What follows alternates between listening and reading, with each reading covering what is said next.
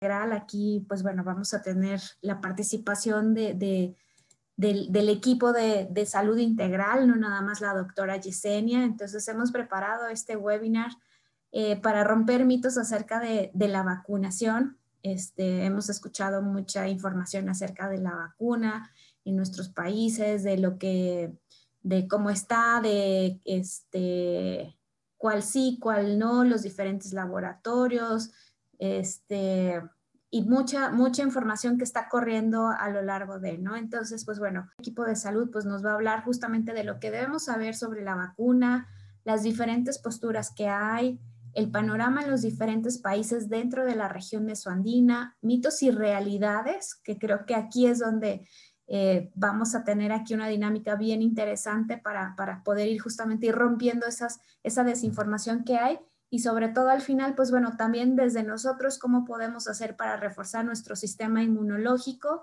eh, pues para, para, estar preparados, ¿no? Este, poner a nuestros soldaditos de la mejor manera.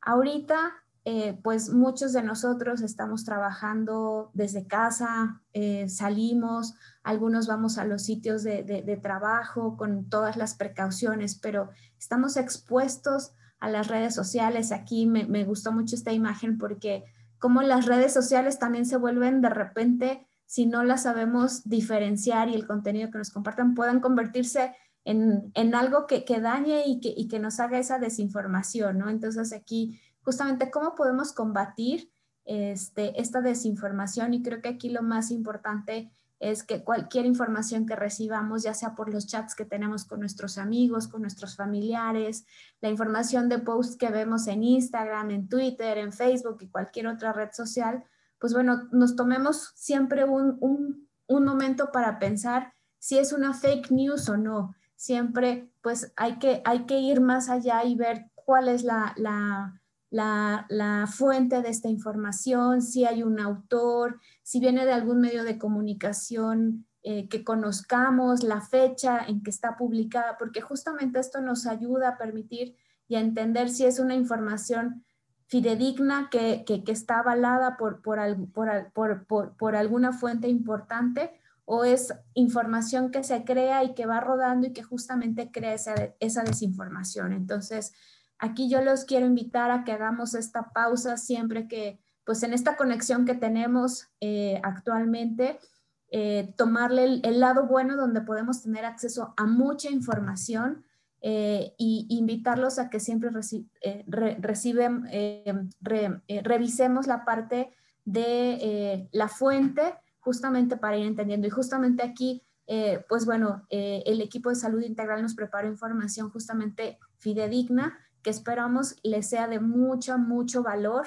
eh, y que les ayude a romper justamente esta parte. Y también, pues digo, creo que otro tema que quería tocar antes de, ya dar el, paso y abrir al foro es el tema del humor, ¿no? También en todas esas cosas de memes que, que salen es entender y que veamos si es humor, pues está bien, ¿no? Pero también no hacer ruido sobre esa información porque ahí es donde también se crea, ¿no? Entonces también todo ese tipo de, de materiales que recibimos de alguna manera humorística, eh, que, justamente es donde van creando los mitos si, si la vacuna te va a sacar un tercer brazo, si, no sé, ¿no? Tantas cosas que vemos, pero justamente aquí toca y siempre, siempre, por favor, estemos informados, busquemos, leamos, busquemos ahí eh, con este acceso que tenemos a las páginas que, que, nos hagan sentido ah, desde las, desde las propias de la Organización Mundial de la Salud, donde hay mucha información, y también desde Corteva, que tenemos ahí en la sección de, de Juan Corteva, una sección de cosas de saber acerca del coronavirus, y ahí hay mucha, mucha información disponible para ustedes. Pero bueno, para, para ahora sí ya arrancar de lleno, eh, pues bueno, quiero eh, invitar aquí a la doctora Yesenia León este, para que nos hable primero, pues bueno, todo lo que debemos de saber de COVID y después, pues bueno, ya el equipo de salud integral eh, se va a ir incorporando y nos va a ir presentando más información. Adelante, doctora, buenos días. Gracias, Ale. Buenos días a todos. Eh, la verdad, hoy, hoy es un día muy especial. Eh, hemos, a, a, lo largo tal vez de las últimas 8 o 10 semanas, recibido una cantidad impresionante de preguntas alrededor de la vacunación Entonces, eh, el equipo de salud integral de la región, que está integrado por casi 20 personas el día de hoy, eh, va a estar participando con nosotros, intentando eh, hacer una compilación de las dudas como más relevantes o, de alguna manera más repetitivas, porque en muchas de las ocasiones, eh, créanme que la misma pregunta nos la hacen de 10 formas distintas, entonces hemos hecho una compilación de 20 preguntas que consideramos son de las más representativas, que, nos van a ayudar a, darles un poco más de claridad respecto al tema de vacunación eh, de COVID. Eh, la verdad es un trabajo eh, complejo el que hemos hecho en la, última semana, sobre todo buscando traer información confiable para ustedes, fuentes confiables, fuentes avaladas por, alguno por casi todos los organismos de salud internacionales. Entonces, eh, tengo la plena confianza de que la información que hoy vamos a compartir con ustedes les va a ser de gran utilidad. Eh, y, bueno, también decirles que, que el trabajo que hemos venido haciendo en la gestión de la pandemia durante ya casi 10 meses, más de 10 meses, pues no ha sido trabajo de una sola persona. Yo, yo quisiera que me ayudaran a darle el reconocimiento al equipo porque realmente eh, esto no es Yesenia León, ¿no? Esto es todo el equipo de salud integral, desde el corporativo hacia la región y hacia cada uno de los médicos o cada uno de los profesionales de la salud que están en cada una de las localidades entonces, eh, de verdad, únanse a mí. Yo, les agradezco que se unan a mí para dar un reconocimiento a todas las personas del equipo. Y es bien importante que ustedes sepan que, que tienen un respaldo, ¿no? El respaldo de una organización eh, grande, sólida y el respaldo de profesionales de la salud que persiguen la actualización médica continua y que siempre están buscando traer información de valor para ustedes. El día de hoy también está con nosotros la, la doctora Cintia. Estamos muy felices de que nos haya acompañado. Ella pues es nuestra guía en la región y, doctora, yo, yo quisiera agradecerle eh, que nos regale estos minutos para estar eh, compartiendo este webinar con el equipo. Seguramente nos va a poder ayudar mucho a resolver las dudas del equipo de Mesoambian y, y pues bueno, agradecerle. No sé si quiera antes de empezar dar unas palabras de bienvenida. Gracias, doctora Yesenia. Solamente eh, a saludar a todos que, que, están acá, las personas que van a participar, pero en especial me gustaría hacer también un agradecimiento a doctora Yesenia León y a todo su equipo de IHS mismo. Ayudan muchísimo, que están haciendo un trabajo mm, perfecto en la región. Eh, solamente escucho cosas de ese equipo y todo el soporte que están haciendo a los empleados, a los líderes también, eh, con toda la implementación. Yo sé que estoy muy tranquila de estar en Brasil y tener a ustedes eh, tomando cuenta de nuestros empleados en, en, en Mesoandia. Entonces, agradezco a ustedes que estoy tranquila en Brasil, haciendo mi parte en Brasil, porque están haciendo sus partes en, en Mesoandia. Entonces, estaré acá eh, para ayudar a contestar las preguntas, el Q&A y todo más. ¿Sí? Pueden adelante.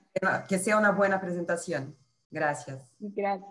Para comenzar, vamos a hablar de, de cosas eh, que creemos útiles para ustedes y para su entorno, ¿no? Ante la incertidumbre que puede representar el hecho de hablar de una vacuna, de una vacuna que se produjo, que se está empezando a distribuir y a aplicar a muchas personas en un tiempo récord.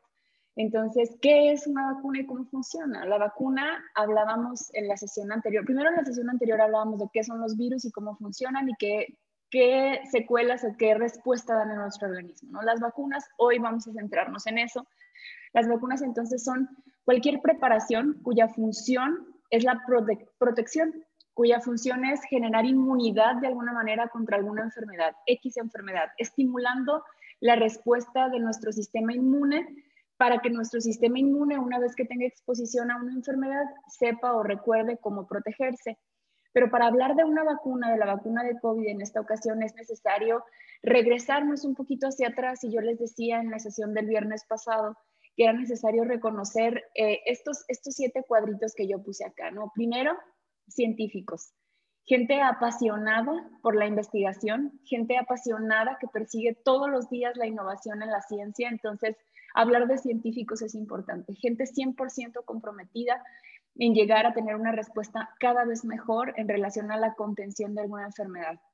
Es necesario hablar de empresas de la industria farmacéutica, empresas que han puesto infraestructura, servicios, servicios capital para poder llevar a cabo, para poder tener una vacuna. Es importante hablar de capital privado y esto es bien importante porque yo en la sesión anterior les decía que muchas de, los proyectos de vacuna o prototipos de vacuna de otras enfermedades, no nada más de COVID, se quedan ahí en fases experimentales, se quedan en fases 1, fase 2 de ensayos clínicos. ¿Por qué? Por falta de capital. Entonces, en esta ocasión es importante agradecer a, a, las empresas, a los empresarios que han aportado capital privado para poder seguir haciendo investigación para que la vacuna hoy por hoy sea una realidad en el mundo es necesario hablar de la comunidad científica global, ¿no? Porque es necesario decir que se han roto barreras eh, en todos los sentidos, barreras de lenguaje, barreras de comunicación, barreras de, egos profesionales, barreras en todos sentidos. La comunidad científica ha colaborado de manera integral para compartir las mejores prácticas y obtener un mejor resultado cada vez. Es necesario agradecer a los voluntarios, ¿no? Personas que, sin mucho conocimiento del impacto que esto podría tener, ha dicho, yo levanto la mano y yo sí quiero colaborar en los ensayos clínicos para probar esta opción, ¿no? Entonces, agradecer también a esas personas que han formado parte de cada uno de los ensayos clínicos. Eh, agradecer a la gente que sigue y vuelvo a hablar de innovación y ciencia, de personas que se han arriesgado a utilizar técnicas probadas, pero también a las personas que se han arriesgado a utilizar métodos innovadores para desarrollo de nuevas vacunas y vamos a centrarnos en cuatro aspectos importantes. Ordinariamente conocíamos a lo mejor las vacunas más comunes, que son las de virus vivos inactivados, a lo mejor conocíamos las vacunas de proteínas y vectores virales. digo, cuando digo conocíamos, me, me refiero un poco más a los profesionales de la salud, pero pues bueno, ahora ante COVID estamos hablando de tecnologías completamente nuevas, técnicas completamente distintos, distintas a lo que ordinariamente conocíamos en vacunas, ¿no? Y yo he, de ser muy honesta, al inicio de esto, cuando hablaba yo alguna vez con Katia Sánchez, una vez en una conversación y yo le decía, wow, es que el tiempo, una duda que a la gente le salta, ¿no? Todo, es una pregunta súper frecuente desde el mes de septiembre, octubre, noviembre, diciembre, y sigue siendo una duda muy frecuente, es, ¿por qué eh, vamos a aceptar una vacuna que se produjo en tiempo récord. No me siento confiado de tener una vacuna que salió para probarse en menos de cinco meses, en diez meses. ¿Por qué voy a confiar en esa vacuna? Si a la gente todavía le cuesta trabajo confiar, por ejemplo, en la inmunidad que ofrece vacuna de influenza, que es una vacuna que ya tiene muchos años aplicándose y que ha demostrado una eficacia real, la gente sigue siendo muy escéptica a la aplicación. ¿Por qué he de confiar en una vacuna que está disponible en 10 meses? Y entonces ahora yo tengo la respuesta perfecta. Si Katia está online, no sé si está online, pero Katia, tengo la respuesta perfecta a esa pregunta. Creo que responde a una necesidad real, responde a una emergencia de salud mundial y la comunidad científica respondió a la velocidad de la necesidad de la población. La comunidad científica respondió a la velocidad de las necesidades del mundo. O sea, en serio sí estamos en una crisis sanitaria. Yo creo que ya está por demás seguirlo enfatizando. Pero ¿por qué se, se produjo una vacuna en tiempo récord? Porque respondió la comunidad científica a una necesidad, a una crisis mundial. Esa es la razón. Entonces, vamos al siguiente slide, Ale, por favor. Vamos a hablar eh, de manera un poco más particular de las eh, cuatro modalidades de vacunas que tenemos disponibles. Primero es necesario hablar de las vacunas hechas a través de vectores virales, cuyo mecanismo de acción es inyectar al virus, un virus diferente o menos dañino al que está ocasionando el, problema, eh, con la finalidad de que este virus pueda generar una respuesta inmunitaria para darle a nuestro organismo la capacidad de identificar a un virus como el COVID-19 y nuestro organismo tenga la posibilidad de generar anticuerpos protectores contra esta enfermedad.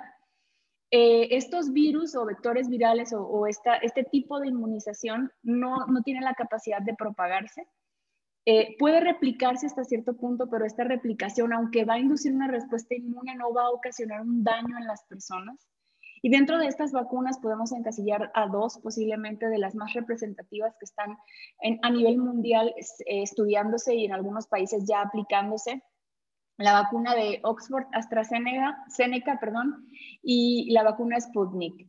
Vamos a hablar de, proteínas de antígenos. Las proteínas de antígenos o las vacunas que tienen proteínas o antígenos, digamos que son vacunas que, que a través de la inyección de componentes del virus estimulan la respuesta inmunitaria. Es un pequeño fragmento eh, viral que va a activar una respuesta inmunitaria. Todas las vacunas, recuerden que yo les decía en la sesión anterior, la única diferencia entre una vacuna y otra es la forma en la que van a estimular el sistema inmune. Básicamente esa es la principal eh, diferencia.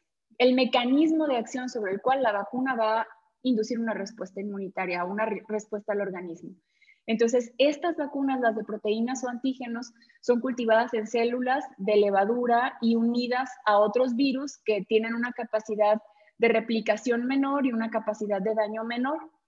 Usan la proteína espiga de la célula viral para reproducirse, para producir anticuerpos nuevamente. Les decía, la única diferencia es el vector o, la forma, el mecanismo por el cual la vacuna va a actuar pero el fin es común en todos, estimular el sistema inmune para que genere producción ante un agente nocivo. Eh, estas, eh, este tipo de vacunas lo que hace es imitar el virus, pero no tiene un material genético viral, entonces no tiene la posibilidad de hacer daño. Y dentro de estas vacunas o dentro de esta categoría específicamente vamos a encontrar a dos que están en la contienda a nivel mundial, que se siguen estudiando, ojo, todas las vacunas se siguen estudiando, aunque en algunos países ya se estén aplicando. Vamos a tener Novavax, y Sanofi. Otras que está desde mi punto de bueno, no nada más desde mi punto de vista, realmente este es el método tradicional por excelencia de vacunación, ¿no? Aquí podríamos encontrar a casi todas las vacunas que hoy por hoy se aplican o a la mayoría de las vacunas que hoy por hoy se aplican. Esta es de virus vivos inactivados o de virus, podemos decir tipo de vacuna disponible, vacuna de virus. Pueden ser virus vivos inactivados, virus vivos atenuados, incluso virus muertos de alguna forma. Lo que hacen es inyectar a nuestro organismo una versión debilitada o inactivada o desactivada del virus que tradicionalmente se utiliza desde hace décadas, décadas, pero décadas. Es un proceso súper lento porque es el tipo de vacuna que se debe producir en otras células vivas. Otras células vivas y las más comunes que se utilizan son las células del huevo. Entonces, son, eh, digamos, un, tipo de vacuna mm, útil, bueno, seguro, eficaz, que década tras década se ha utilizado, que ha ayudado a desarrollar mejoras en muchos aspectos, en muchas vacunas, pero es un método muy tardado, es un proceso lento. Entonces eso hace que la velocidad de, distribución, evidentemente si es un proceso lento, la velocidad de distribución por lógica también será lenta. Eh, los virus inactivados o los virus atenuados no tienen la capacidad de reproducirse, pero sí tienen la capacidad de generar una respuesta inmune. Nuevamente me regreso al inicio. Lo único que diferencia una vacuna de la otra es el mecanismo de acción, pero el objetivo de cada una de las vacunas es el mismo, generar una respuesta inmunitaria. Es decir, enseñar a nuestro cuerpo a defenderse en caso de que tenga la agresión de un externo, enseñarle a nuestro cuerpo a producir antígenos protectores contra un virus específico, en este caso COVID-19. Para este caso, se están utilizando algunas cepas de adenovirus. Adenovirus es un virus súper común que produce o que ocasiona enfermedades eh, respiratorias leves. Es un virus que como tal no tiene la posibilidad de afectar gravemente a las personas, pero que sí tienen la posibilidad de desencadenar una respuesta inmune. Los virus siguen siendo viables, pero no pueden generar una enfermedad. Crecen, se reproducen, enseñan al organismo a defenderse, pero no pueden generar una enfermedad. Las vacunas que vamos a encontrar en el mercado, que se están estudiando a nivel internacional, que, tienen este mecanismo de acción son CanSinoBio, Sinopharm y Sinovac eh, sí son las vacunas, digamos, del continente asiático, por llamarlas de alguna forma, para que ustedes las puedan identificar ahí en su radar. Y finalmente, este grupo de, vacunas disponibles que, que, forma parte de, digamos, desde mi punto de vista, uno de los proyectos más exitosos de la ingeniería genética del siglo XXI, y son las vacunas de ARNA, ARN o APN. El mecanismo de acción de estas vacunas es eh, a través de la inyección de pequeños fragmentos de código genético del virus en el cuerpo, ¿no? Inyecta pequeños fragmentos del código genético para enseñarle a nuestro cuerpo a generar una respuesta inmunitaria. Nuevamente, lo único distinto, el mecanismo de acción es distinto, pero el objetivo es el mismo en todos los casos. Generar una respuesta inmunitaria, enseñarle al organismo a defenderse ante la agresión de un agente nocivo. Parezco disco rayado, pero realmente es eso. Eh, este tipo de vacuna, al no requerir ninguna parte del virus, puede hacerse muy rápido. Entonces, imaginen, o sea, hubo algunos estudios ya hechos en años previos con algunas pues, pues, crisis sanitarias que también se eh, vivieron en algunos continentes, en los continentes, em, en el Medio Oriente, por ejemplo, SARS. Entonces, algunos científicos ya tenían identificado el código genético del SARS de alguna forma. Entonces, esta investigación ayudó a que la vacuna o a que lograran descifrar el código genético del SARS-CoV-2 en 56 días y eso permitió entonces que la comunidad científica primero, antes de tener una vacuna, lograra tener disponibilidad de pruebas. Gracias a esta investigación de este grupo de, investigadores fue posible eh, conocer el código genético de SARS-CoV-2 y tener una prueba disponible para hacer diagnóstico, lo cual también representa un desafío científico completo y total y absoluto y exitoso, porque gracias a eso se pudieron sembrar las bases para empezar a desarrollar nuevas pruebas que han permitido de alguna manera, pues no la contención, pero sí la identificación oportuna en muchos de los casos. Entonces, ese fue el primer paso. A partir de ahí, de, de, ese conocimiento completo del código genético, de ahí se desencadena una serie de investigaciones más. Hablamos en la sesión anterior de fase 1, fase 2, que se dieron simultáneamente, que permitieron evaluar a decenas y luego a miles de personas y con esas evaluaciones que se hicieron simultáneamente pudieron lograr llegar a consolidar estudios en fases 3 de investigación y lograron tener la aprobación emergente para la utilización de la vacuna, lo cual también desde mi punto de vista es un éxito de la comunidad científica rotundo. Entonces, básicamente ese es el mecanismo de esta vacuna. La idea de esta vacuna es que tengan la posibilidad de autoduplicación es decir, introducen estos fragmentos de código genético a fin de que nuestro sistema inmune pueda replicar, replicar, replicar y se duplique dentro de nuestro organismo y genere una respuesta inmunitaria. El objetivo es el mismo que las anteriores, nada más que este es un, método innovador, ultra rápido de alguna manera, pero muy bien cimentado a través de la comunidad científica, evaluado, testeado y además que se sigue investigando, o sea, porque no, termina con la aplicación de una vacuna. La vacuna una vez que se aplica se sigue monitoreando, se siguen monitoreando eh, los efectos adversos, se siguen eh, monitoreando la respuesta de cada una de las personas a las que se le aplicó la vacuna. De este método, las dos más conocidas a nivel internacional van a ser la vacuna de Pfizer y la vacuna de Moderna. Pfizer es una vacuna que ya casi se tiene disponible en casi, pues casi todos los países en donde operamos en Mesoambiente. Entonces, básicamente, esos, esos son como los, los detalles ¿no? de la vacuna. No me voy a adentrar mucho a hablar de especificidad y no me voy a adentrar mucho a hablar de, ah, demostrado eficacia, en qué porcentaje, porque yo en la sesión anterior les decía que según la evidencia, la comunidad científica dice 50% de eficacia es exitoso. Con 50% de eficacia lograríamos erradicar o lograríamos contener al menos el 50% de los contagios y por ende el 50% de las muertes asociadas a SARS-CoV-2. Entonces, no voy a tener mucho a hablar de eso. Yo les pediría que nuevamente, regresando al, punto de Ale, una vez que ustedes revisen información en medios de comunicación, si tienen alguna duda, oye, Yesenia, es que dicen que la vacuna rusa, que si la vacuna china, de verdad, la mejor vacuna va a ser la que esté disponible en sus países, en los países en donde operamos, en los países en donde estamos. La mejor vacuna va a ser a la que tengamos acceso. Y, yo les diría, confíen, creo que casi todos tienen el, el 90%, más del 90% de eficacia probada en los ensayos fase 1, fase 2 y fase 3 que están corriendo, ¿no? Y, bueno, yo les diría esperar, confiar y, y también decirles que las vacunas tienen por sí solas eh, una cantidad de gente atrás investigando todos los días, todo el tiempo, una nueva reacción. ¿Por qué? Porque se administra a personas sanas. No es lo mismo que un medicamento en donde se administra a una persona enferma esperando tener una respuesta positiva y esa respuesta sería que la persona se aliviara de la enfermedad. Las vacunas se aplican a personas sanas. Entonces, hay una serie de protocolos que todos los días se están revisando, analizando y mejorando para garantizar la eficacia y la seguridad de las vacunas. Una cosa bien importante que a mí me parece necesario resaltar es eh, en relación a COVID. Eh, hemos hecho esta imagen, la verdad es que Adal, gracias, eh, y Ale y María por su colaboración en esto. Pusimos un iceberg.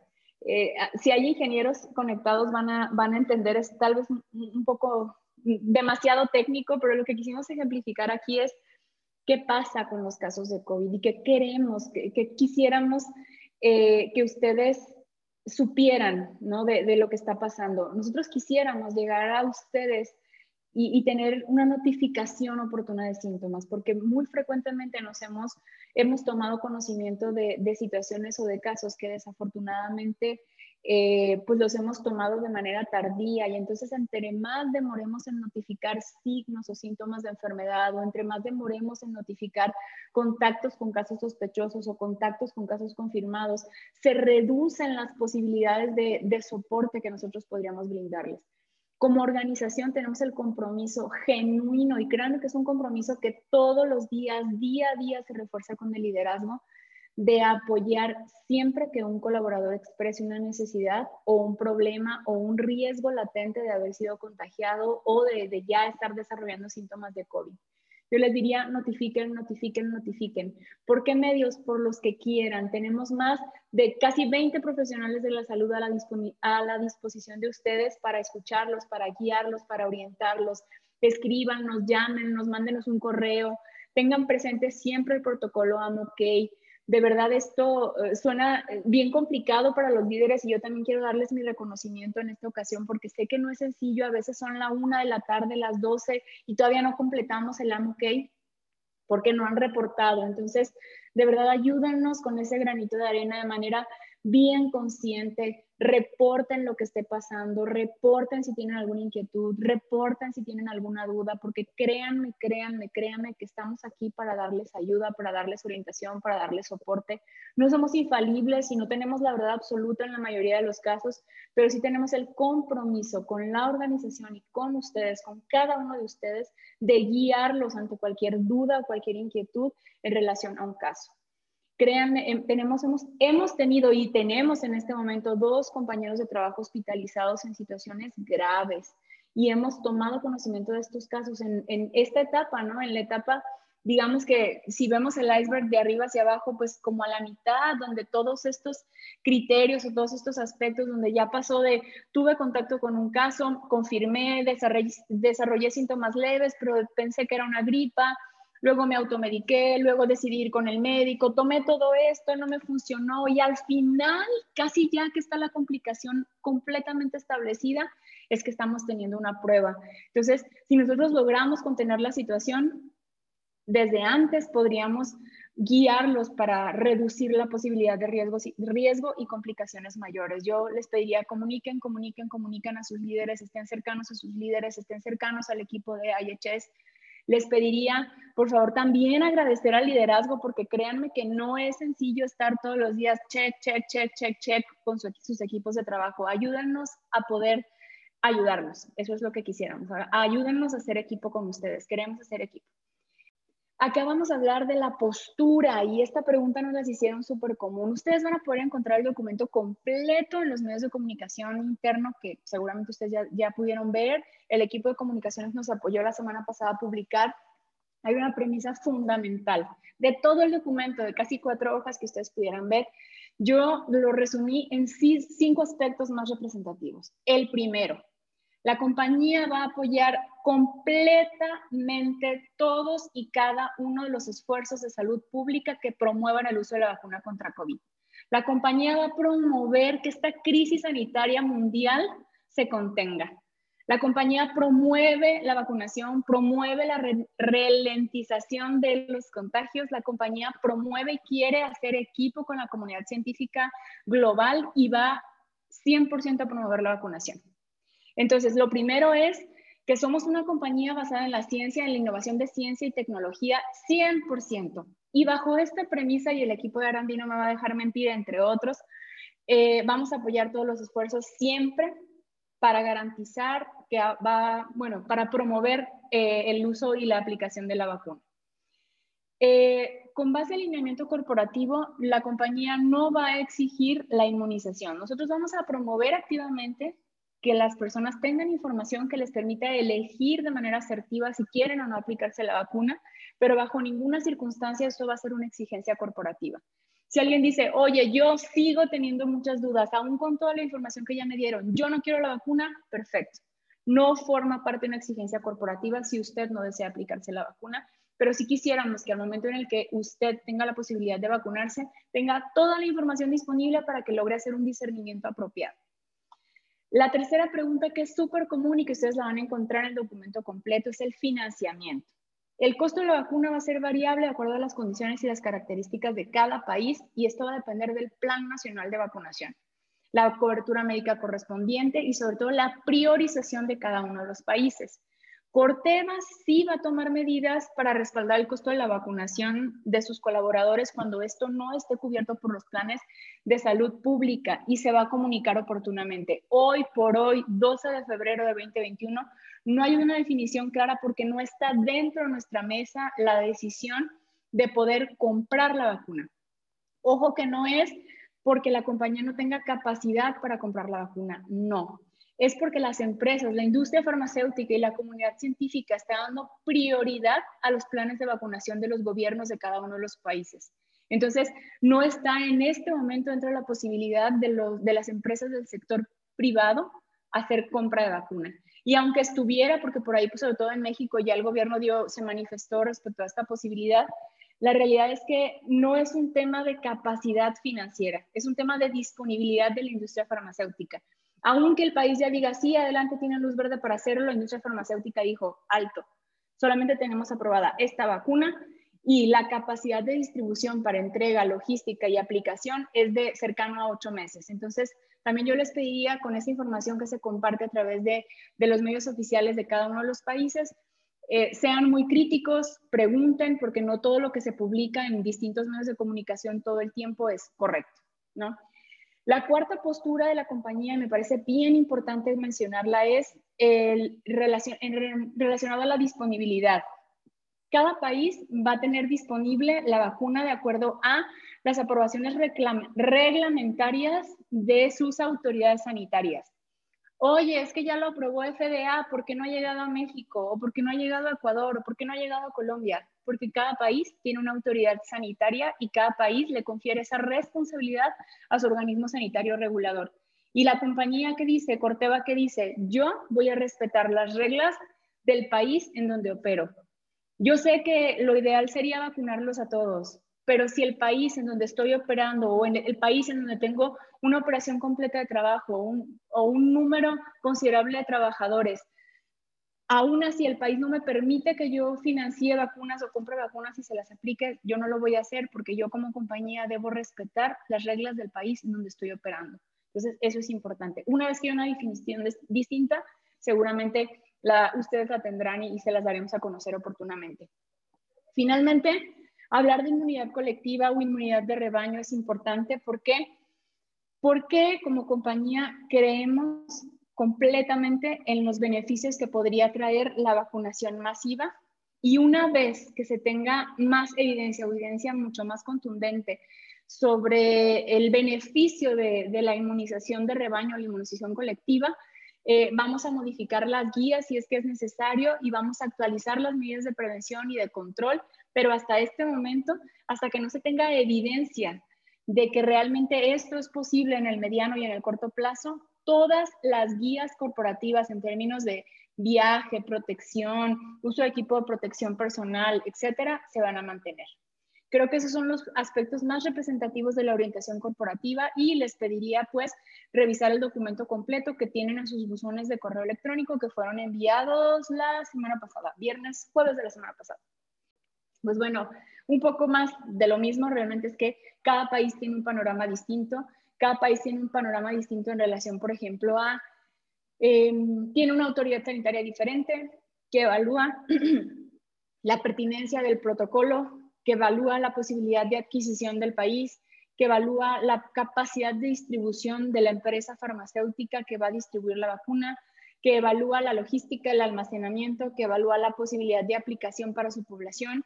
Entonces, yo les pediría de manera mm, tranquila, ¿no? Que evaluemos y que seamos conscientes de que cada país tiene una autoridad sanitaria reguladora distinta y que cada país podría enfrentar una, una situación distinta en términos de disponibilidad de vacunación y que eso es perfectible y que eso, pues aunque no sea el escenario ideal, es importante que sepamos que la compañía va a respetar siempre las reglas del país en donde opera y, ojo que con esto no buscamos poner en riesgo a nadie, no, simplemente buscamos tener un panorama claro para ustedes, compartir con transparencia, total transparencia, cuál es la realidad en la que estamos viviendo en este momento. Y es por eso que todas las medidas de distanciamiento, todas las medidas de uso de equipo de protección personal, medidas adicionales en relación a la organización de equipos de trabajo, de acceso a sitios de trabajo se van a mantener hasta que no haya evidencia real de que verdaderamente es posible tener acceso a la vacunación en todos los países para todas las personas.